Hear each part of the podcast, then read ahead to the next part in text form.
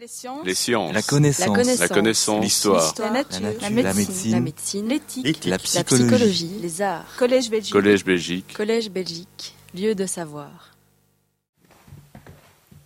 Voilà, merci Christophe. Euh, donc, euh, vous avez bien compris que euh, le lieu d'où je parle, c'est celui des arts du spectacle. Donc, je, je ne suis pas angliciste.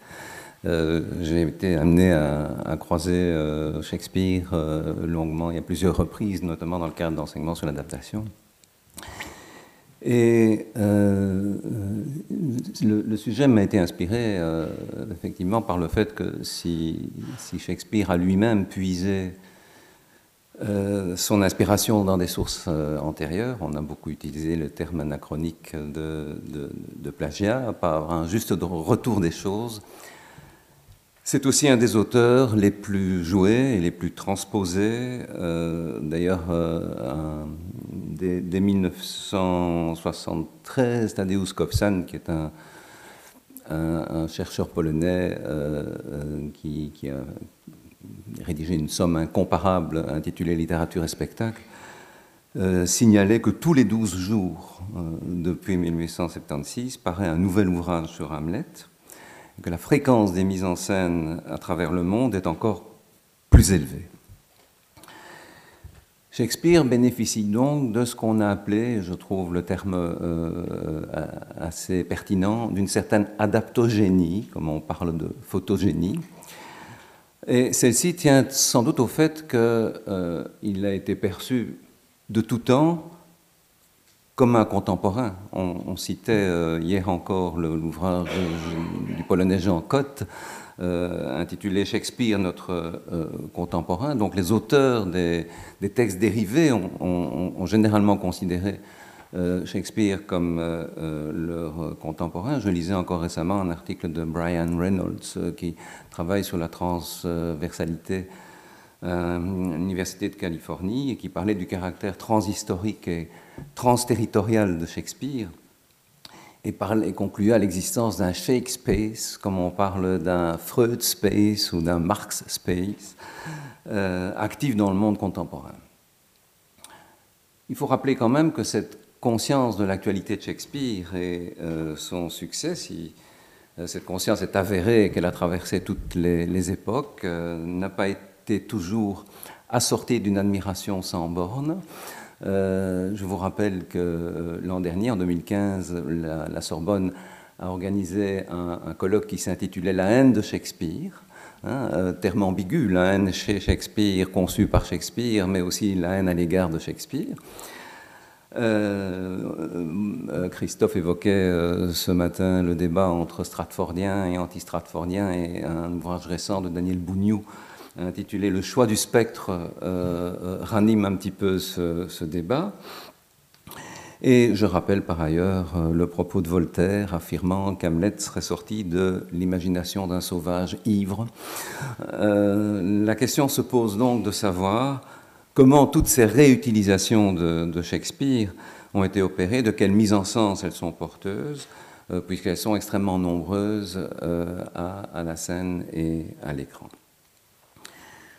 Alors, on utilise le terme réappropriation, euh, qui est quand même un terme euh, relativement ambigu. Euh, On ne se refait pas, vous me permettrez 30 secondes de formaliser. Qu'entendre par réappropriation Eh bien, il faut qu'il y ait au moins, je dirais, un espace d'intersection entre deux œuvres. S'il n'y a pas cet espace d'intersection, soit les deux ensembles y et Z vont se superposer, et donc euh, on aura une réplique ou une copie, ou bien ils seront complètement dissociés et on aura deux œuvres différentes. Donc ce qui fait qu'il y a ré- réappropriation, c'est qu'il y a effectivement un point d'intersection entre deux œuvres, et peut-être aussi euh, euh, et j'allais dire surtout, de l'univers culturel dans, laquelle, dans lequel euh, ces, œuvres baignent. La réappropriation porte aussi sur le dialogue entre des cultures. D'ailleurs, Kofsan, que je citais tout à l'heure, distingue deux formes de réappropriation. D'une part, la dérivation. Alors on pourrait dire que, quelque part, Fanny Alexandre de Digmar Bergman sans que le film ne soit tiré de la pièce, euh, est quelque part une réappropriation d'Hamlet, puisque l'archétype du parricide y, intervient, et, il y a tout un phénomène d'arborescence thématique, hein, la, dérivation et ses sources, qui permet de définir une première forme d'appropriation. La deuxième, qui est celle qui a été abordée par mon prédécesseur et qui nous intéresse, est évidemment celle de l'adaptation. L'adaptation qui est un dialogue beaucoup plus complexe entre des œuvres et des, contextes culturels, sans que le processus soit forcément vectorisé. Je veux dire, ça n'est pas forcément euh, euh, une translation de Shakespeare vers quelque chose. Euh, je veux dire que si Macbeth, euh, par exemple, euh, est entré dans une dynamique génétique entre l'œuvre de Shakespeare, celle de Blackton, de Wells, de Kurosawa ou de Polanski, il, y a il y a une véritable circulation qui se fait et qui concerne aussi les conditions de réception, la revivification parfois destructrice par les œuvres, qui fait qu'on relit évidemment euh, Shakespeare d'une autre façon. Euh, on citait tout à l'heure euh, Kenneth Branagh et, Laurence Olivier. Kenneth Branagh, ben, une, de, un de ses points de référence, c'était effectivement Laurence Olivier. Branagh disait Je veux être Laurence Olivier ou rien. Hein? quelque part, il y a une référence à l'archéologie du genre aussi, qui intervient dans le processus de l'adaptation. Donc cette dynamique adaptative fonctionne euh, tant à, la scène qu'à l'écran, et le rôle de la contrainte culturelle est, essentiel. Donc ceci vaut pour la mise en scène. Euh, on, parlait euh, hier de l'écart entre l'intention et les moyens propres à une culture d'arrivée, notamment en Afrique du Sud, lorsque il y avait eu des, des, mises en scène de Shakespeare post-coloniales. Lorsque la tempête s'ouvre par exemple, euh, pardon, dans le cas de la tempête, euh, pour prendre un exemple plus récent et qui a été euh, monté en, Belgique, quand Richard III est monté par Étienne Minungu aussi bien au récréatéral qu'à Bruxelles, ben, Minungu va intégrer dans le gestus de l'acteur des pratiques rituelles qui font référence à l'animisme, au cannibalisme, et qui vont réinterpréter évidemment l'œuvre par rapport à un champ culturel qui vont situer le meurtre politique dans un contexte de réception tout à fait nouveau, en fonction de sa réception par une culture donnée. Donc c'est le premier point. Euh, ceci vaut euh, également pour le film, euh, bien entendu. On se souvient que lorsque Laurence Olivier a produit en 1944 le premier film shakespearien en couleur, Henri V, qui avait été commandité par le ministère britannique, à une époque où l'Angleterre entrait en guerre et entendait exalter des valeurs euh, euh, de, lutte contre le nazisme. C'est évidemment la dimension épique de la pièce qui s'est trouvée euh, mise au service d'un film censé exalter des valeurs patriotiques. Et tout le travail d'Olivier a été de transformer ce processus de, référence en ouvrant aussi une infinité d'autres mondes possibles euh, qui invite à réinterroger l'œuvre cible et l'œuvre source dans une démarche vraiment interstitielle dont émerge euh, ben, un film historique sur le théâtre élisabétain, la reconstitution de l'espace du globe, la réflexion sur l'action, les coulisses, l'habitus théâtral, en même temps que euh, l'exaltation de valeurs patriotiques. Donc, ça signifie que la notion de réappropriation, la notion d'adaptation, est inopérante si elle présuppose seulement une approche vectorisée de A vers B, une filiation de l'œuvre originale et puis des ajouts ou des, suppressions. Je pense qu'il y a plusieurs paramètres euh, de processus qui sont beaucoup plus systémiques et euh, qui fait qu'on ne peut pas parler de fidélité, hein, euh, sinon en se plaçant du côté des traîtres. on, parlera plutôt de système de euh, la réappropriation. Alors, euh, pour qu'il y ait euh, donc réappropriation, il y a un, paramètre important, qui me semble en tout cas important, qui est celui de l'intentionnalité. Il faut qu'il y ait conscience qu'il y ait réappropriation, aussi bien du point de vue de la réception que du point de vue de la production. Réception de la conscience de l'appropriation, réception de la conscience, en l'occurrence, ici, dans, le cas que je vais évoquer, la théâtralité. Euh, il y a un exemple célèbre qui est Othello de, de Wells, euh, que Wells a monté à Mogador avec des bouts de chandelle, qui a eu euh, des, des, problèmes absolument insurmontables. Le, travail a duré deux ans, entre 48 et, 5, et c'est terminé même la, troisième année en, en, 51.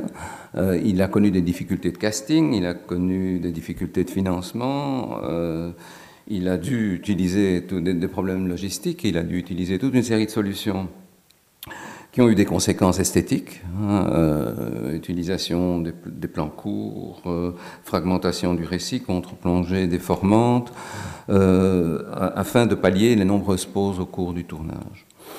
Donc, il y a toute une part de renoncement euh, euh, que Wells a consenti à, faire. Le montage lui-même euh, a été, comme je le disais, très, très long. Et au vu du résultat absolument miraculeux, la cohérence formelle du film a été couronnée à Cannes. mais le prix qui a été décerné est un prix qui a récompensé la manière dont euh, Wells avait euh, réussi à résoudre ses problèmes de financement et de casting. Hein, euh, c'est-à-dire qu'à aucun moment, Othello n'est apparu dans sa filiation avec Shakespeare. donc le rôle de la critique, là, hein, le rôle de, la réception, a été vraiment déterminant et a cassé le lien finalement de réappropriation. alors c'est on peut se poser la même question au niveau de la production. On vous a montré tout à l'heure, ce qui me permet de gagner beaucoup de temps, euh, euh, le travail de Bats Luhrmann euh, en, 1996, qui propose une réappropriation tout à fait décapante, qui tout en maintenant des métaphores théâtrales, hein, au départ, il y a une annonce télévisée, il y a l'ouverture, le, le lever de rideau, le théâtre en plein air, etc., va mobiliser des moyens, films de série B, clips vidéo, musique euh, rock, funky, euh, ce qu'on appelait autrefois la basse culture, euh, la rhétorique hollywoodienne, arrêt sur image, ralenti inutile, pour interroger les formes de théâtralité présentes dans Shakespeare et montrer que quelque part l'écart entre l'esprit de violence baroque et contre-culturel de la pièce dans la société de la Renaissance tardive peut être traduit aujourd'hui, à condition de renoncer évidemment aux références historiques et élisabéthaines, par une série de moyens contemporains. Donc ici, quelque part, bon, si le clan des, des devient un gang euh, de, personnages bouffons, euh, il y a des drag euh, si celui des Capulet est fait de personnages de western, c'est quelque part une manière de nous dire que Shakespeare, que si Shakespeare avait vécu aujourd'hui, il aurait, il, se serait servi d'Hollywood. mais en même temps, le projet euh, de réappropriation passe par une affirmation des moyens euh, qui deviennent euh, pratiquement l'essentiel de, la démarche. Donc la, notion de passage d'un système de signes à un autre suppose non pas une transformation linéaire, mais une vraie réévaluation. Réévaluation par les moyens. Ces moyens peuvent être très réduit. Hein, quand, Wilson euh, monte euh, euh, Hamlet et qu'il joue tous les rôles. il 15 tableaux où pratiquement le, support de la réécriture est, son jeu, hein, un jeu très physique. c'est une véritable adaptation par la corporéité, par le corps, et qui aborde l'interaction de tous les langages de la représentation. Les moyens ici jouent un, élément très, très important. je le disais tout à l'heure, le partage des, des, couches de sens culturelles est un élément tout à fait significatif également. Quand Pi au, National montre le, montre le Roi Lyre ou Avignon, ça n'a en, faisant référence au monde contemporain, ça n'a de sens que si euh, la réflexion sur la comparaison dialectisée entre euh, les, mondes possibles est partagée évidemment euh, par tout le monde. Donc la question essentielle, ou la question préjudicielle, consiste à se demander, à partir du moment où on fait ce travail, quels sont les critères de choix, quel est le seuil de pertinence, quel est le niveau de pertinence retenu par celui qui va faire euh, le travail de réappropriation et qui va faire qu'Hamlet peut être un projet géopolitique euh, si on maintient euh, le, personnage de Fortinbras, un projet psychanalytique, folie, narcissisme édipien de la mort du père, etc. Euh, Laurence Olivier commence son film par un, incipit euh, où, il énonce la phrase euh, Hamlet est l'histoire de quelqu'un qui ne pouvait pas se décider. Hein. donc quelque part, il nous donne une directive de lecture qui réduit considérablement le, champ d'interprétation possible. Alors, je voulais vous montrer, on a parlé du spectre tout à l'heure, euh, je voulais euh, justement vous montrer, comparer quelques, euh, quelques choix qui ont été opérés et je, voulais, comme mon prédécesseur, peut-être partir du spectre comme e-, exemple emblématique. Chez Laurence Olivier, le spectre apparaît au début du film comme une forme casquée, mais à peine discriminée. Euh, et elle apparaît, cette forme, dans les nuages qui sont observés par les guetteurs. Euh, on dit en technique de cinéma par ocularisation interne, c'est-à-dire qu'on le voit à travers le regard des guetteurs euh, qui vont apparaître. Donc l'idée, quelque part, qui est renforcée ici, est celle d'une hallucination collective ou d'une composante psychologique euh, dans un château, euh, et on, rappelait euh, tout à l'heure l'interprétation d'Ernest Jones, mais on, peut, on peut se dire aussi que les longs travelling, les, les, escaliers, les coins et les recoins dans lesquels la caméra va se promener, les costumes historicisants, le réalisme qui sont proposés ici, euh, constitue une traduction, traduction, mais fidèle des schémas élisabétains, euh, où la verticalité, euh, les, coins, les chambres, les balcons, recess, hein, les, couloirs, jouent un rôle très important. Donc on est aussi ici, hein, à côté de ce lieu psychanalytique, il y a peut-être tout simplement une interprétation extrêmement théâtrale et très fidèle euh, à l'ordre élisabétain, euh, et qui, euh, d'ailleurs, colle très bien à, l'image d'une interprétation historicisante, réaliste et psychologisante du, personnage. Donc, je dirais, le, le, choix qui a été fait par Laurence Olivier est aussi ici celui d'une conscience de la théâtralité, mais la théâtralité est entendue euh, comme une fidélité à euh, la scénographie élisabéthaine euh, telle que nous, croyons la connaître. Si on prend l'exemple de Kenneth Branagh qui avait été évoqué tout à l'heure, le spectre apparaît en contre-plongée la première fois, et puis la deuxième fois au terme d'une course en forêt euh, et où il se trouve en fait intégré dans un programme narratif. C'est-à-dire que Kenneth Branagh, là, euh, a complètement abandonné la logique de plateau, qui était celle de Laurence Olivier finalement, euh, au profit d'une logique diégétique. C'est le, programme narratif qui devient important, même si, hein, et paradoxalement, le film fait référence à euh, des, rituels théâtraux, euh, coulisses, applaudissements, euh, plateaux qui sont exhibés au, début du, film. Et enfin, Almereda, voilà, j'illustre la conférence précédente, où le spectre apparaît, mais sur un écran d'ordinateur. Hein, il a en fait été, il a été, il a été saisi par une, une vidéosurveillance euh, et euh, ce sont donc c'est sous forme d'images de vidéo que le père à apparence humaine, moderne et vivante, euh, va être transposé. Donc là, on, a un paradoxe qui est peut-être encore plus net, c'est que le film, en l'occurrence, va évacuer la théâtralité, même si le texte shakespearien est respecté à la lettre. Hein. alors, Comment, les choses se passent-elles au théâtre euh, Là, vous avez sous les yeux une euh, capture d'écran euh,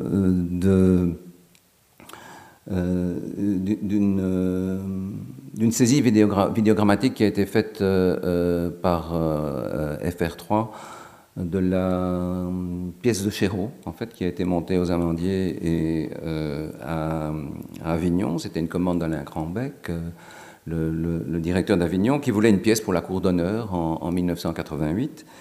Et le spectre, euh, bon, qui, comme toujours chez Shakespeare, est d'abord annoncé, hein, c'est un être de discours, et puis, après avoir été évoqué à travers le discours, est montré il est incarné sous la forme d'un cavalier de l'Apocalypse. Donc ce que euh, euh a voulu, c'est faire venir une monture euh, vivante. Je ne sais pas si vous vous représentez un étalon de 500 kilos euh, sur un plateau. Hein, qui doit s'agenouiller devant Gérard de Desartes, qui était terrorisé, le pauvre, à, la répétition, et qui d'ailleurs à la première répétition euh, euh, traverse euh, le plateau et provoque un effondrement généralisé. D'ailleurs, Chéreau a été obligé de feutrer les, sabots du cheval qui faisait du bruit sur le plateau. Donc, quel est le seuil de pertinence ici que, Quel est le choix Qu'est-ce qu'on a abandonné Qu'est-ce qu'on a conservé? Ben, le, réalisme du spectre paradoxalement, euh, dit la matérialité de la performance. Ce spectre qui a l'apparence du vrai dit autre chose que ce qu'il représente. Il nous interroge sur notre mode d'adhésion à l'illusion. Chéreau choisit de rendre compte de l'idée euh, que la théâtralité, c'est une dénégation du réel, à l'intention d'un spectateur, euh, pour lequel on a choisi d'abandonner l'isotopie, la, la, couve de sens euh, euh, du, naturel ou de, la, crise des croyances, et on a privilégié un code qui est celui de la dénégation théâtrale.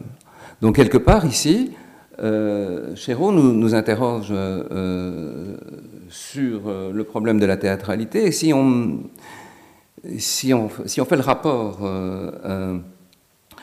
euh,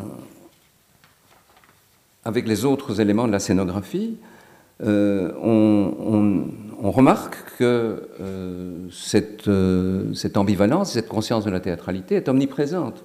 dans l'épisode de la pièce dans la pièce que vous voyez en haut de l'écran, le, les personnages les étrangers, les personnages venus d'ailleurs, ce sont nos contemporains. Ce sont, ce sont ce sont ceux qui sont vêtus pardon, en costume du XXe siècle. Hein, euh, de la même façon, le plateau, euh, de temps à autre, renvoie à un péristyle euh, qui est une référence historique de la façade d'Elseneur, hein, en, creux, je dirais, de, la façade d'Elseneur. mais au fur et à mesure que la pièce évolue, on voit que d'abord le personnage de euh, d'Hamlet euh, devient de plus en plus contemporain et que le plateau s'ouvre, que des, trappes euh, interviennent, qu'il y a une véritable mosaïque géométrique. Hein. on parlait de damier du, plateau, un damier déréalisé sur lequel les personnages sont des pions qu'on déplace et qui nous plongent dans une théâtralité combinatoire. Donc on est vraiment, Chéreau nous fait hésiter entre une théâtralité qui est une théâtralité exhibée et assumée, d'autre part, une théâtralité qui est la représentation historique euh, euh, du, château euh, d'Elseneur. Et donc, il y, a un véritable travail dialectique qui est d'ailleurs aussi le travail du spectateur. on peut se dire que le spectateur de Chéreau peut être un spectateur du moment qui va considérer qu'Hamlet va voir le spectre euh, euh, éventuellement dans, le délire de la situation et confondre le spectre avec le produit de, son imagination, encore que Chéreau euh, fait voir le spectre en présence de Gertrude et Gertrude ne le voit pas. Hein. donc il y a une lecture distanciée. mais il faut savoir aussi que Chéreau choisit de maintenir le personnage de Fortinbras qui prend pratiquement tout le premier acte et que euh, la, lecture de Chéreau est une lecture franchement géopolitique. Euh, euh, il prend quelque part le contre-pied de, la, de, la, lecture de Laurence Olivier, dans la mesure où la psychologie d'Hamlet, en fait, n'est réincarnée qu'à travers le jeu de, Gérard Dessart, qui est un jeu extrêmement à travers des mimiques. Mais euh, aussi à travers une sollicitation d'une lecture experte d'un spectateur qui aurait suivi le travail de Chéreau et qui saurait que sept ans plus tôt, Chéreau a monté une pièce qui a eu un, succès extraordinaire, Pergint, dont le rôle titre était tenu par Gérard de Sarthe, qui à un moment faisait apparaître une monture vivante euh, dans le spectacle et qui se jouait aux amandiers. Et donc il y a un intertexte euh, du, spectateur euh, qui, se crée, un, sous-texte à la fois technique et, passionnel, qui fait référence à Pergint, qui est une histoire d'inceste. Et donc quelque part, euh, Chéreau chasse l'inceste pour le faire revenir au, galop. Il, fait une transposition où il fait une véritable interrogation sur le travail de la, théâtralité, qui est un bon, l'adaptateur est un véritable agent double ici. Hein, euh, il, intervient dans les, euh, autour d'une notion euh, d'hésitation. Alors, toutes ces réécritures ou réappropriations ou autres, oui, je vous passe ceci. Bon, quand on fait le scène à scène, on se rend compte qu'il y a eu effectivement un, travail très important qui a été fait par Chéreau, Olivier Branac et Almereda. Euh, et vous voyez tout simplement que euh, non seulement les, tableaux shakespeariens sont réaménagés, mais que certains disparaissent purement et simplement, euh, ce qui recoupe un peu ce qui avait été dit lors de l'intervention précédente. Donc, quel est le, le niveau de pertinence qui a mobilisé toutes ces réappropriations que je viens d'évoquer? Euh, c'est la conscience de la théâtralité. Euh, une théâtralité parfois différente, qui peut être une théâtralité élisabéthaine, une théâtralité en tant que processus. Euh, et c'est d'ailleurs la conclusion à laquelle arrive Florence Marc, qui a fait un beau travail euh, sur euh, Shakespeare au Festival d'Avignon. Elle a eu l'embarras du choix parce que euh, Shakespeare a été la star du Festival d'Avignon pratiquement depuis ses, origines. Et on est frappé non seulement par la conscience de la théâtralité qui intervient, mais on peut se demander quelle théâtralité. bon, je n'aurai pas le temps de, je pense, d'analyser de, manière très détaillée euh, ces, aspects-là, mais la, thèse de euh, Florence Marc, en tout cas sur Avignon entre 47 et, les années 90, euh, revient à mettre en évidence que c'est ce qu'on appelle aujourd'hui l'écriture de plateau, qui a été le, très pertinent euh, de toutes euh, ces réutilisations euh, de, de, Shakespeare. Donc la, conscience théâtrale, si on veut donner un contenu à cette notion,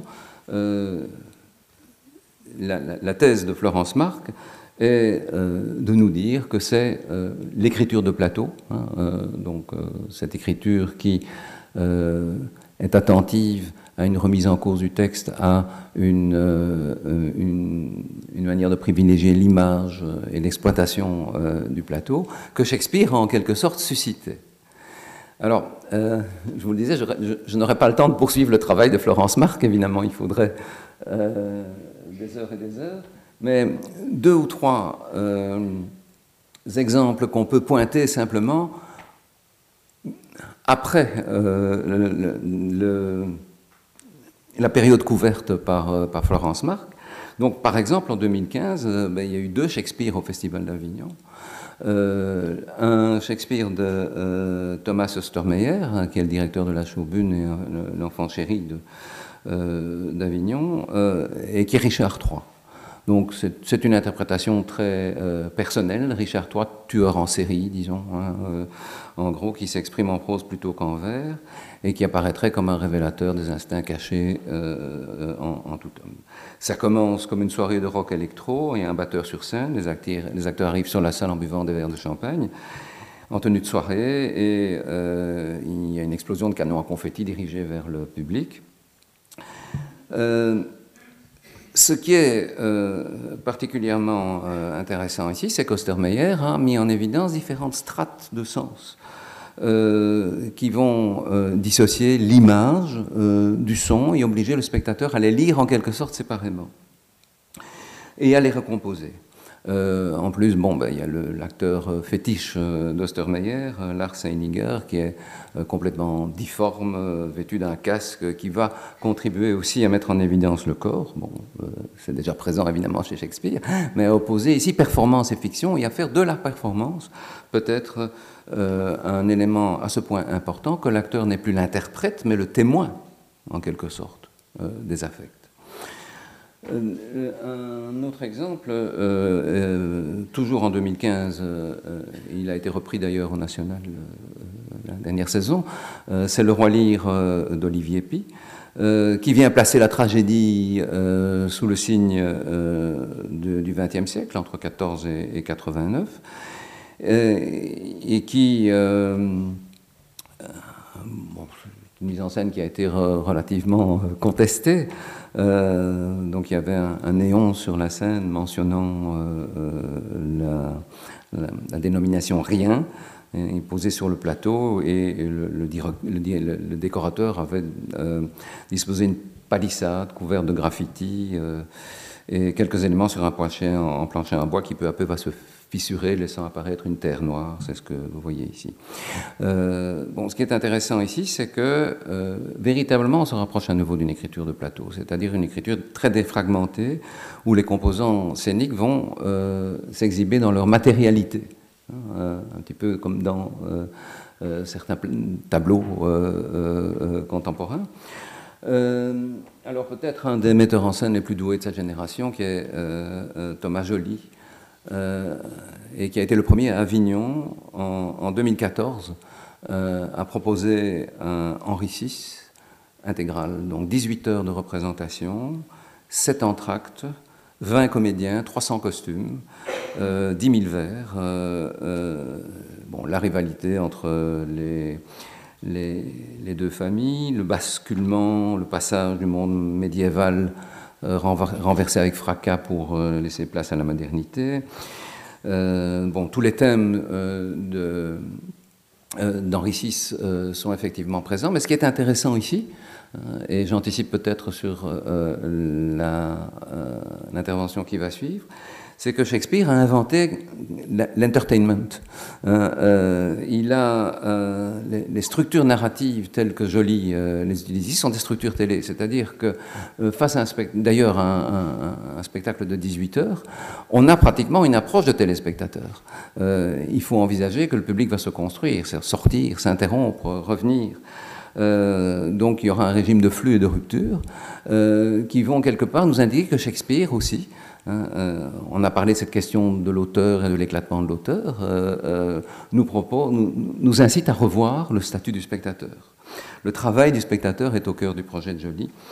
Et le public va développer des stratégies d'attention hein, qui, ne sont pas celles d'un spectateur classique du théâtre. La dilution du temps va de celle avec, pas de pair avec celle du processus d'autorisation, qui fait aussi que le spectateur va co-construire euh, euh, à partir des moments de reprise. Alors on pourrait euh, continuer, mais je crains que le, bon, j'arrive au bout de mon temps de parole. On peut citer Vincent Macagne, où la co-construction du, spectacle est également amorcée, mais de manière beaucoup plus élémentaire. on invite le spectateur à réagir d'une certaine façon. Euh, et puis, je ne résiste pas au plaisir de vous montrer quand même Angelica Lidl, euh, Angelica Lidl, qui est une performeuse, elle, hein, euh, qui s'est fait connaître à, Avignon notamment en se scarifiant. Hein, c'est quelqu'un qui met en évidence l'importance de la corporéité, et elle joue, pratiquement tous les rôles dans Richard III donc créé en 2005. Euh, c'est à la fois le journal intime d'une femme maniaco-dépressive et le journal de bord d'un état du monde au, bord du gouffre. La question ici, c'est vraiment euh, la question du corps, qui n'est plus un instrument au service du jeu, mais un véritable idéologème. Donc, quelle théâtralité euh, ben, C'est véritablement une théâtralité qu'on appellerait aujourd'hui post-dramatique un certain nombre euh, de caractéristiques peuvent être euh, euh, mises en évidence, mise en question du processus d'autorisation qui devient pluriel, remise en question du statut du texte qui devient un texte devenu voix et perçu de manière autonome parallèlement à l'image et à d'autres éléments, d'autres matériaux spectaculaires, inachèvement qui laisse place à la co-construction par le spectateur, intégration euh, des, pratiques et rôle du corps et de la performativité. C'est exactement ce que Tisleman euh, euh, intègre comme critère dans la définition du théâtre post-dramatique, qui est complètement contemporaine.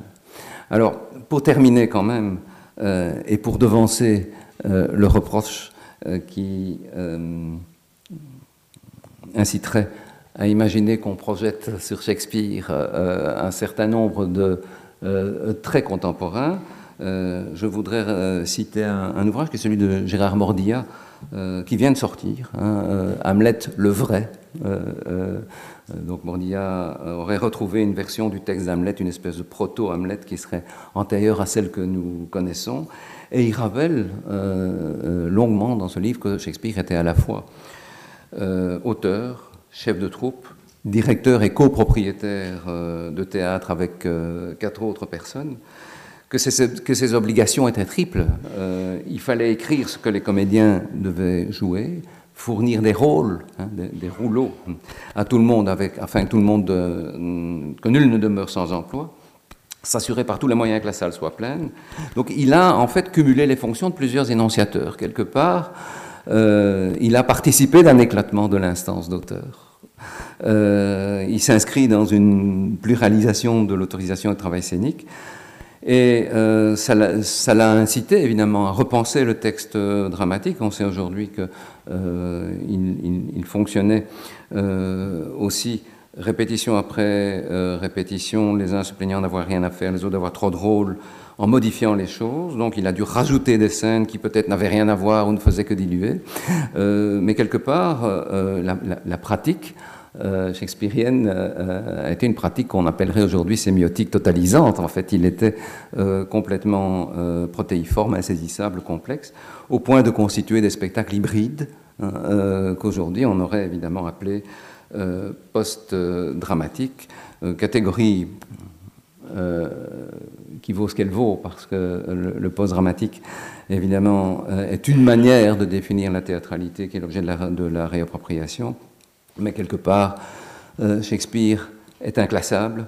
Euh, Stormeyer nous disait qu'on est très loin de l'opposition entre le dramatique et l'épique chez lui. Le théâtre shakespearien peut contenir des éléments tantôt dramatiques, tantôt épiques, tantôt modernes, tantôt beaucoup moins, beaucoup, beaucoup moins centrés sur euh, la question de, cette modernité. Donc souvent les mises en scène passent de l'un à l'autre en vertu du principe de l'hétérogénéité. Shakespeare n'aura donc pas fini de nous, étonner et les, réappropriations qu'il suscite sont, sont loin d'être épuisées. Voilà, merci.